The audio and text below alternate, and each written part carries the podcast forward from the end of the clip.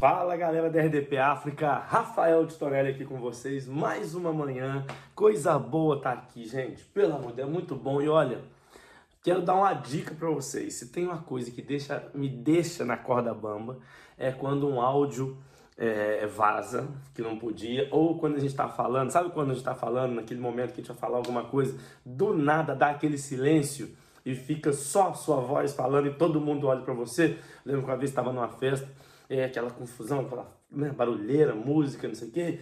E de repente eu falando com um amigo meu, e aí é, é, é, ele falando, ah, não sei o quê, não, aquele seu vizinho lá, fulano de tal. Aí eu falei assim, pois é, mas o Daniel é feio pra cacete. Na hora que eu falei feio pra cacete, deu aquele, né, aquele bum, sumiu tudo, parou o som, parece que todo mundo ficou em silêncio e só ficou a minha voz. Daniel é feio pra cacete. E todo mundo me olhando, tipo assim, caraca.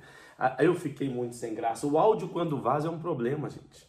Às vezes a gente esquece né, o, telefone ligado ali na, na, ligação, a gente esquece de desligar ou aperta achando que desligou e não desligou, e é outro problema. Eu, vou dar um exemplo. Uma vez estava no avião e o piloto né, falando lá aquelas informações que ele dá quando o avião já está é, é, em, em, nível de cruzeiro ali, altitude de cruzeiro já está lá e o piloto falou assim: é, estamos aqui agora a caminho de Madrid, tempo estimado de voo de mais ou menos 2 horas e 30 minutos, é, façam todos uma boa viagem.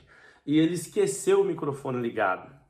E aí ele foi, falou com o copiloto assim: É, agora que já estamos voando, vou beber um cafezinho, vou na casa de banho e vou fazer um amorzinho gostoso com a aeromoça. Olha só e o avião todo ouviu. Nisso que, que ele falou isso, a aeromoça saiu correndo no corredor do avião para poder avisar ele para desligar o, o microfone, para avisar que estava todo mundo ouvindo. E, e, naquela correria, naquela vergonha toda, ela tropeçou, caiu, caiu do lado de uma senhorinha. A senhorinha, já muito velhinha, olhou para ela e falou assim: Calma, minha filha, ele ainda vai tomar um café, ainda vai à casa de banho, não precisa correr.